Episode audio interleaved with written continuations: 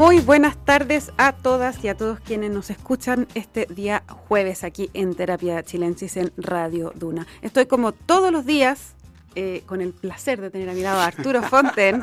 ¿Qué tal, Arturo? ¿Cómo estás? Muy bien, José. Muy bien, también. Muy alegre. Qué bueno, que me dure la alegría hasta el jueves, yo creo que habla bastante bien de mí. De haber sido porque hubo un feriado el lunes. sí, y una corta. tenemos gran invitado en este eh, estudio, eh, en nuestros jueves de entrevista. Está con nosotros el alcalde de la Florida, Rodolfo Carter. ¿Qué tal? Hola José, hola Arturo. Eh, no sé si tan gran entrevistado, pero es lo que hay. Un gran entrevistado, porque tenemos muchas cosas que. Oye, sé que, estaba pensando, yo, estamos al borde de julio, y no voy a ponerme con Julio Iglesias para decir que si tuviera un hijo le pondría Duna o Terapia Silencio, pero de verdad me encanta venir a este programa, no me pierdo los programas en la tarde cuando hago el, espacio, porque es de los pocos momentos de reflexión que hay hoy día en los medios, que están tan capturados por la, el griterío, la consigna es un espacio de reflexión y mucho respeto, así que como en mi casa, este es mi programa favorito. Qué bueno, me alegro mucho que, diga eso. Rodolfo Carter, eh, le vamos a contar a Arturo, yo hace un, dos o tres semanas, eh, para el Día del Padre, entrevisté a Rodolfo Carter eh, en su casa, porque él quería contar un paso muy importante que había dado en su vida, que es que adoptó. Adoptó a dos niños que son grandes, que tienen 11, no, 9 y 10, años. Em, lo adoptó solo.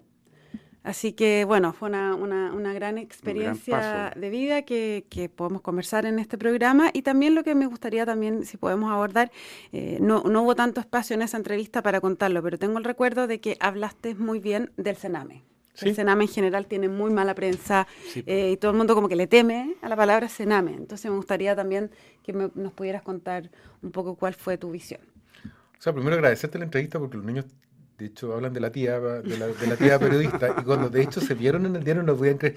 El más chico, Felipe, que es el más guagua, agarró la tercera y no podía creer que estoy en el diario. Quería, que él exigía un cuadro. Para, Qué bueno. Así que él está muy, estamos muy contentos porque fuiste muy, muy generosa en un espacio muy íntimo tuviste que los niños hablaron, se lo hablaron todo. ¿no? Sí, no, y yo creo que y hay que aclarar también que eh, que ustedes preguntaron a, expertos si era bueno que ellos hablaran en la prensa y todo. Entonces, no, porque obviamente que es una situación delicada y hay que tener cuidado. Entonces, mm. se tomó la decisión de que ellos hablaran y todo, luego de, Fíjate que, un... a propósito del Sename, Lorena, que es una de las personas más cercanas del Sename, del, del equipo Santiago José, que han sido los enlaces, que han sido mi suerte Ángel de la Guarda, que me acompañan a Curicó. Yo tuve que ir por lo menos 12 veces a ver a los niños. Ellos estaban en una aldea SOS en Curicó. En Curicó. Entonces, cuando se, inicia el proceso de vinculación, que en el fondo es si hay química, si los niños se adaptan, porque al final el juez les pregunta, en este caso jueza, si quieren a este papá. Entonces, te van acercando a poco, pero era lunes, miércoles y viernes, pegarse el pique a Curicó y volver el mismo día. En estos viajes yo encontré una relación y de conocimiento con los equipos del Sename que me permite distinguir claramente lo que es la historia trágica de muerte y tristeza en muchos lugares que estaban precisamente privatizados a un sistema que cobraba por cada niño, que era un gran negocio para las instituciones que albergaban a estos niños, pero era un muy mal negocio para los niños.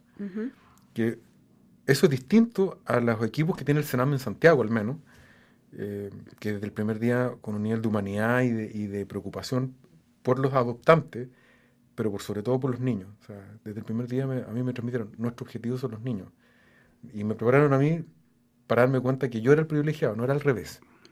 Y yo hoy día te lo dije en la entrevista. Cuando la gente dice, oye, qué gran cosa que hiciste, oye, ¿de qué estás hablando? La gran cosa la hicieron ellos de quererme. Si lo que, ¿Quién salvó aquí no fueron ellos? yo, yo, no los salvé a ellos, me salvaron ellos a mí de una vida bastante miserable.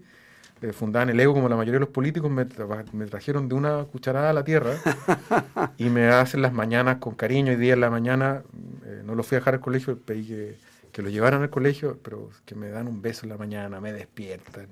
Me han hecho el, día. Y en ese sentido, los equipos del Sename, no tengo nada que decir, gente muy noble, muy buena, pero a quien se le dé reconocimiento funcionario, despolitizar esta actividad. Mm. Eh, porque está politizada? Estuvo durante muchos años, fue, fue cooptada fundamentalmente por la democracia cristiana.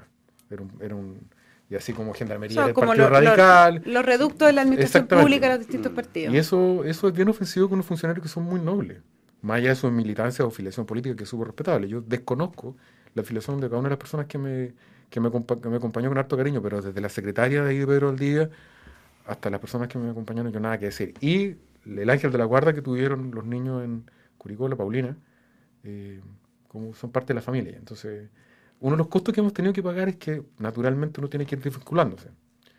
de, la gente con la que ellos estuvieron tanto tiempo. Fue el cordón umbilical de este, de este embarazo que duró casi tres años eh, y que ha dado fruto a una historia que yo por lejos creo que es la más importante que he tenido en mi vida. ¿Por qué tres años? ¿Cómo cuenta un poco cómo fue? Porque esto partió, yo lo conté en la entrevista también, que en un minuto, un día de lluvia, me tocó llevar a uno de mis mascotas, particularmente Harry, a quien tú también conoces, Arturo. Eh, un saludo a Héctor Soto, donde quiera que esté. Eh, Héctor Soto lo está pasando muy bien. Yo me lo imagino en un, todo el mundo dice. Yo me, lo yo me, lo imagino en un monasterio copto en Grecia, una cosa así, pero Mira, yo, eh, mundo, yo estuve con él hace poco y puedo dar fe que está muy contento, dedicado a la lectura, al cine, a, eh, pasarlo merecidamente bien. Cuando Héctor y Arturo estuvieron en la casa un día, pudieron conocer a, a, las mascotas. Y Harry, que es mi regalón, la, la otra perrita es de mi hermano, el diputado, el diputado eh, Álvaro Carter. Eh, Harry, súper importante, me ha acompañado todos estos años. Un día se enfermó y como buen regalón, se me iba la vida, yo pensaba que se podía morir. Pero eso me llevó también al absurdo, que mi vida era tan solitaria que yo había depositado todo mi cariño en una mascota, que por muy importante que sea, no, no es un ser humano. Y ahí me di cuenta que tenía... ¿eh? Sí, pero no, no, no, no, no, pero no es un ser humano. En el orden de las prioridades, primero están los seres humanos, después tienen los Ahí viste el vacío que tenía. Y se me hizo, me, me, mm. se me abrió una, una, gran interrogante y una amiga muy querida me dio un consejo muy sabio. Me dijo, yo voy a ser mamá, pero ¿cómo se? No? Me contó, estoy por adoptar en el Sename, una tipa estupenda, eh, completísima, una persona, por así decirlo, normal, común y corriente, no alguien que había hecho nada distinto a lo que haría cualquier persona, pero que estaba sola en la vida decidió adoptar y ella siguió el curso de honor y adoptó una niña maravillosa. Yo dije, ¿sabes qué? Dame el dato. Y llegué a la primera, a la primera charla eh, pocos días después del estallido social. El estallido social fue por ahí por un jueves. Y la primera versión el martes siguiente. Y llegué entre medio de los pacos, carabineros, perdón. Perdón, carabineros. Alcalde. Carabineros, entre medio de la, de la eh, entre medio de las molotov y la pelotera de ahí, Pedro Valdivia. Eh, y encontrarme con un Chile tan distinto que, a propósito de lo que nos pasa hoy día, ni la derecha con Piñera, ni el mundo zorrón del Frente Amplio tampoco han sido capaz de entender esta cosa profunda de un Chile súper diverso, en donde convive una madre soltera, una mamá, una mujer soltera, un hombre solo como yo, parejas heterosexuales jóvenes o maduras, y también un segmento de parejas de un mismo sexo. Y estábamos conviviendo todos, a todos nos unía una sola cosa, queríamos adoptar sea porque sentíamos el impulso paterno, porque sentíamos un vacío y queríamos llenar nuestra vida con, la presencia de nuestros hijos. Y con un respeto brutal empezamos este camino donde, como suelen ser en estas, en estas travesías, empieza a caer gente en el camino. Porque no pasa en la evaluación psicológica o la evaluación económica, porque evidentemente el Sename tiene que asegurarse que las familias estén aptas económicas y también eh, psicológicamente para acoger niños que vienen de una vida difícil. Em, y finalmente, después de la, de la, evaluación social y económica, entró la, la declaratoria de aptitud, me declararon apto. Y ahí empecé a esperar, igual que un embarazo. Entre medio hubo una pérdida, que la sentí igual que una pérdida. Yo me había encaminado a la adopción de un niño, pero él tenía un problema de déficit atencional severo, que el mismo Senado me consideró importante que yo no, no, no, no perseverara. Lo sentí como una pérdida. Hasta que en un momento del año pasado me pegan una llamada de la dirección y me dice, oye, hay dos niños que están un poco fuera del perfil de lo que tú estabas buscando. Yo, a instancia de esta amiga, me había abierto la vida. Dije, ¿sabes qué? Estoy dispuesto a adoptar niños un poquito más grandes. Porque todo el mundo quiere guaguitas de un año, mm. sola, sanita. Pero esas guaguitas casi no existen hoy día. Mm. Porque el mundo del cename, el mundo de la adopción, generalmente proviene de niños que ya vienen de familias constituidas, que se desarman producto de problemas sociales o consumos de estupefacientes, comisión del, del delito. Y se, se, rompen y llegan al... Y como ya son más grandecitos, y mientras más grandes son, menos adoptables o menos interesantes son para el sistema. Yo me abrí hasta siete años. Siete años, puede ser más de uno. Y si tienen alguna enfermedad, conversémoslo porque también tengo que ver si soy capaz de enfrentar esa enfermedad y darle la atención que ellos requieren. Me dijeron, no, es un poquito más grande, son 9 y 10 y son hermanos. Y yo tuve harta duda porque decía, voy a sufrir de nuevo, otra vez me voy a decepcionar y bueno, quien nace... Eh, eh, Idea muere, fija. Muere, muere cantando. Mm. Nace charro, muere cantando. Y partí, partí a Curicó y iba con harto miedo hasta que los vi en, el patio de la institución y fue amor a primera vista. La verdad que de eso han sido puras noticias increíbles. Como la historia esta de María, que aparece mi abuela, de nuevo en el nombre de mi hija, de mi hija María Ignacia. Yo no le digo ya ni siquiera adoptiva porque es mi hija. Mm. Eh, hay algo muy brutal. Todos los seres humanos tenemos un pH. Y uno huele el pH de los seres mm. queridos. Hoy día siento el pH que tiene mi pH. El olor es una cuestión. Ya son tus hijos. Por eso, por eso tal vez haberlo contado tenía que ver con estimular a muchas personas que probablemente hoy día no, van, no están escuchando, van camino en su auto, en su auto mm. están en pareja o están solos, y no se atreven porque dicen, no, es que me, ¿Cómo va a traer un niño que tal vez viene con problemas sociales o está enfermo? Apertura de la vida.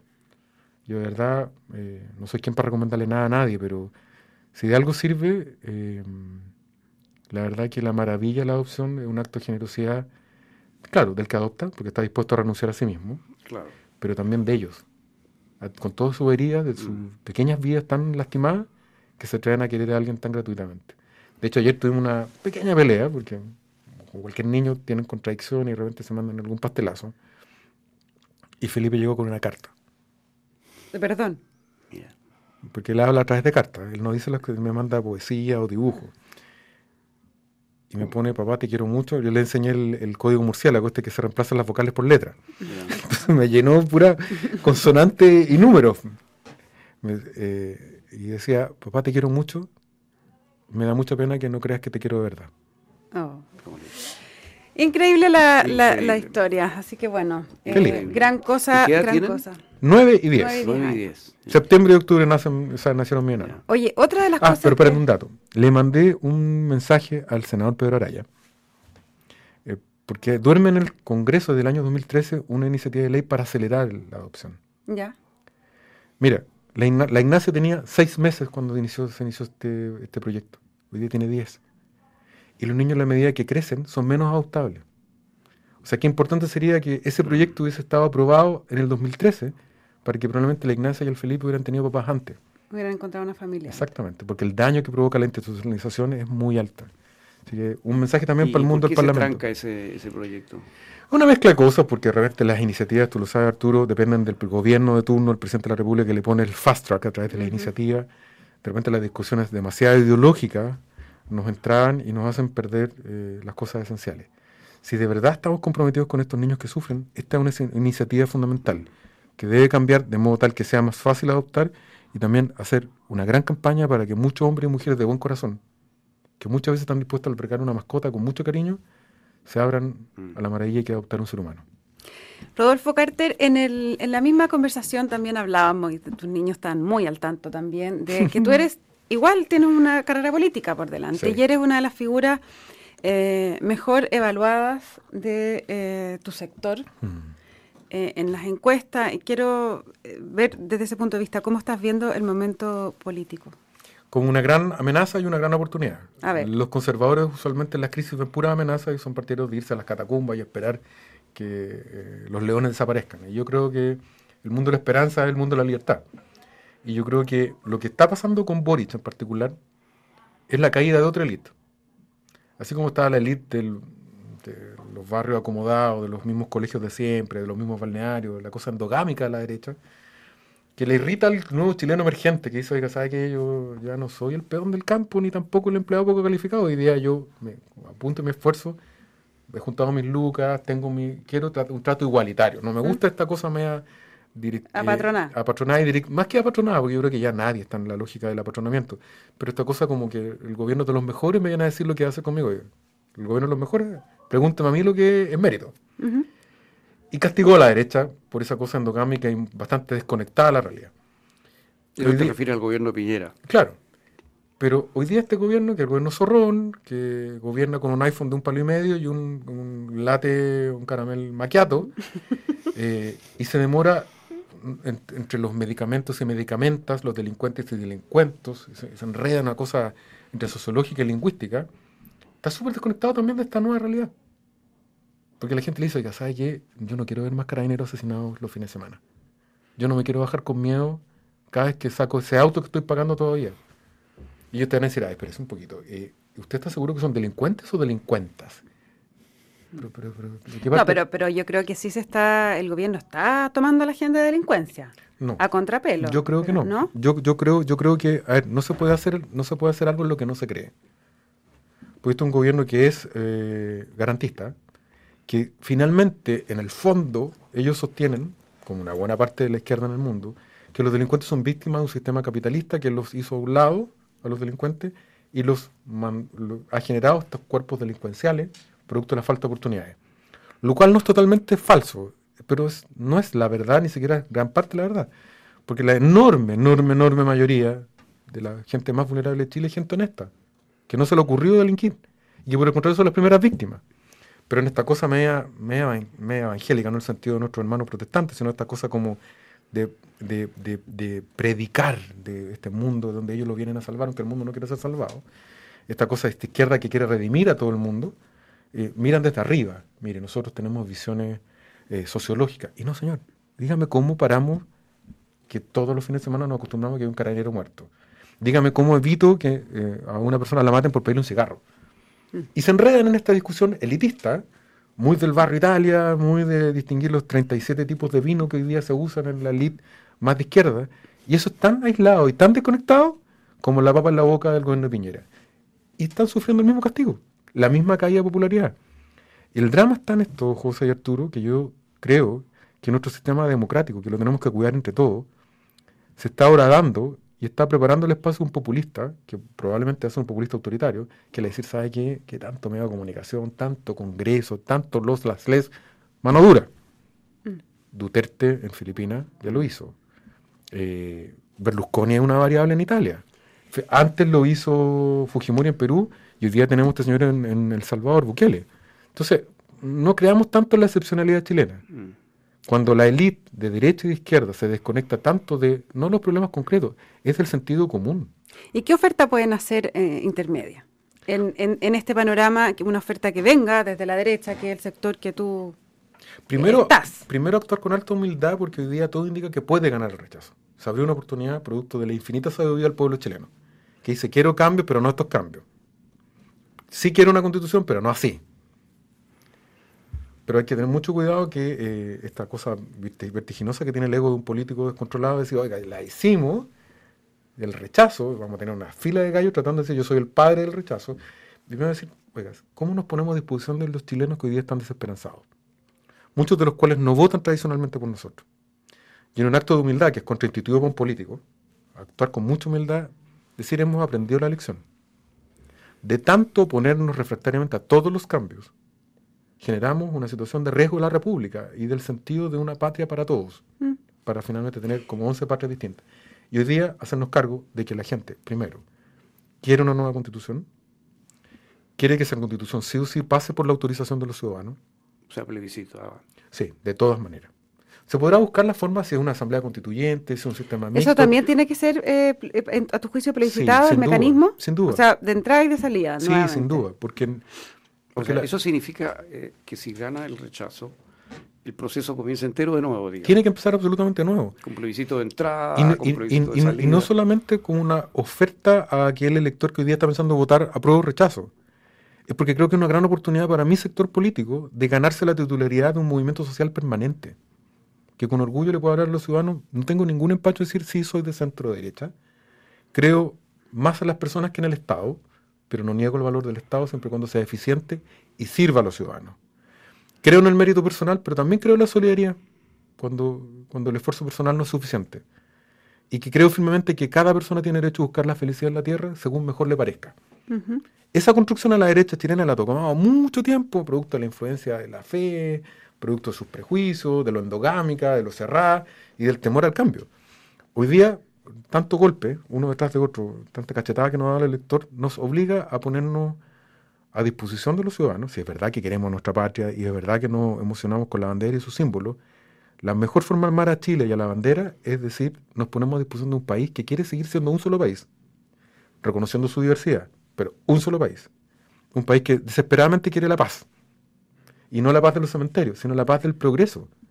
Y tres, poner al país en, en marcha de nuevo, porque no podemos seguir viviendo de subsidios, bonos, regalos, ni tampoco retiro. Requeremos empleos dignos, estables y bien pagados. Y eso solo se logra con estabilidad económica, con estabilidad jurídica, pero sobre todo defendiendo, de, entregándole a la, a la, ciudadanía chilena que hay un camino de salida. Y esto es lo que te quiero decir. El verdadero líder, a propósito de tu pregunta, sí, es el gallo que golpea la mesa de vez en cuando, como lo hacía el presidente Lago. Pero claramente le muestra un camino de salida a una sociedad que hoy día está muy confundida.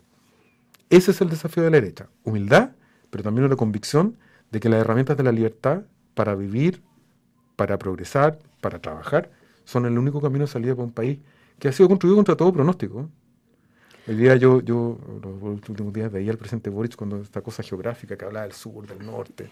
En, Arica, fue anteayer. Y, para lo, Estaba medio confundido con los puntos cardinales. Para, lo, para los que hemos tenido la suerte de recorrer en algunas partes de nuestro país, uno dice, este es un país hecho contra todo pronóstico, por eso somos un país de poetas. Malitos para el fútbol, pero producimos, producimos grandes poetas porque este es un país contra todo pronóstico. No debería existir. Por los terremotos nos voltean en cada generación y nos ponemos de nuevo de pie. Está, nuestro, nuestra agricultura es contra todo pronóstico. Tenemos una profunda voluntad de ser. O sea, la, frase que Gabriela Mistral, ¿no? Sí. Entonces, reconozcámonos, reconozcamos como tales, somos un, un solo pueblo, bastante mestizo, a ti la, plurinacionalidad no te parece para nada. Primero que creo que jurídicamente es un disparate, porque tú la medida que reconoces distintas naciones, las Naciones Unidas te dicen inmediatamente, oiga, autonomía de los pueblos. O sea, ni España desde el año 78 se, atrevió a hacer algo como lo que está haciendo esta constituyente. Y hay que ver que España tiene un problema que está remeciendo toda la estructura con sus comunidades que hoy día se declaran países independientes como es Cataluña. Y además, cuando la mismo, el mismo censo de hace un par de años atrás, le preguntan a las personas, te dicen, el 88% se define chileno mestizo. Y solo el 12% se declara a sí mismo, como se ve a sí mismo, de un pueblo originario. Ese 12%, reconozcámosle su idioma, su espacio, la mantención de su cultura, pero somos un país, un solo país, con muchas culturas adentro pero no soy partidario que aquel que se siente... O sea, tú eres el multicultural y no plurinacional. Totalmente. Pero, ¿en qué se diferencia eso? Por ejemplo, en, eh, Canadá eh, hablan ellos de multiculturalismo, no hablan de plurinacionalidad. Pero hay derechos de autodeterminación y los autores que defienden la multiculturalidad, todos le entregan a los pueblos correspondientes márgenes de autonomía. ¿Eso es fiable, Arturo? Y, lo mismo que pasa hoy día en Bolivia. Eso, eso, distingamos, Bolivia es un pueblo con un gran porcentaje de su población indígena. Por tanto, es aplicable una norma territorial y jurídica que conviva con un pueblo que básicamente es de origen indígena. En el caso de Estados Unidos, en alguna zona del, del noroeste norteamericano, y en Canadá, tú tienes grandes reservaciones. Entonces es natural que ahí haya una suerte de autonomía jurídica, porque el territorio está unido a la población. Acá no. El pueblo mapuche convive con el pueblo chileno, por así decirlo. Y si tú pura, no conozco ningún mapuche que no se sienta chileno al final del día. Ahora, o sea, la cantidad de mapuche urbano entiendo que es mayor que la Sí me parece que es un tema súper concreto. Por ejemplo... Eso es una gran cosa. O sea, yo creo que la plurinacionalidad, en mi concepto, por lo menos, no significa que haya unos que son chilenos y otros no. Todos somos chilenos de distinta manera. Hagámonos cargo... Un mapuche puede ser chileno a su manera y un aymara a su manera, pero todos somos chilenos. Hagámonos cargo que hay ciertas cosas. La, la cosmología mapuche tiene una gran vinculación con el medio natural. Y la presencia de las forestales en el sur ha consumido mucha del agua que es esencial. El agua está atada a la cultura mapuche. Hagámonos cargo de eso. Veamos cómo hacemos convivir una, una, industria que da empleo y que es necesario para el progreso de Chile, pero también con la conservación de un recurso esencial para la cultura. Esos son desafíos mucho más interesantes que una ley indígena que trata como, como menores relativamente incapaces a, a, las personas de origen mapuche que no les permite ni siquiera hipotecar sus propiedades para obtener un crédito en un banco. Ahora, Rodolfo Carter, el, se nos acaba el tiempo, lamentablemente, pero eh, esta idea que tú planteas de, em, de humildad de la derecha y de abrirse un camino, eh, hacer un nuevo proceso constituyente completo, ¿te sigue tu sector? Mm, mira, yo creo que está la, el, horno está para bollos, porque el nivel de, derrota que se vivió al final de Bruno Piñera. Y los chilenos hoy día, en su sabiduría, le han dado un segundo aire. Primero la elección parlamentaria, donde tuvimos un mejor desempeño. Pero esta es una gran oportunidad para los liderazgos más jóvenes. Me tocó hablarlo ayer con una conversación que tuve con algunos de ellos. Y decirle, oye, está pasando frente a nosotros una oportunidad que no tiene que ver con personas, sino con un tema cultural. Que ser de derecha no te dé vergüenza, que te permita desempeñarte en la mitad del mundo sin ningún, porque ya no somos contraculturales, que la diversidad es parte de nuestro discurso, porque además la diversidad es el combustible de la libertad.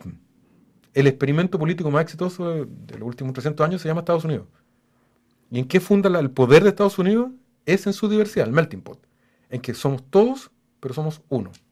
Y finalmente eso es lo que hace grande a Chile, lo que nos, nos ha permitido sobrevivir a los terremotos, a los malos gobiernos, que somos un pueblo con nuestra diversidad que somos profundamente ricos en nuestra capacidad.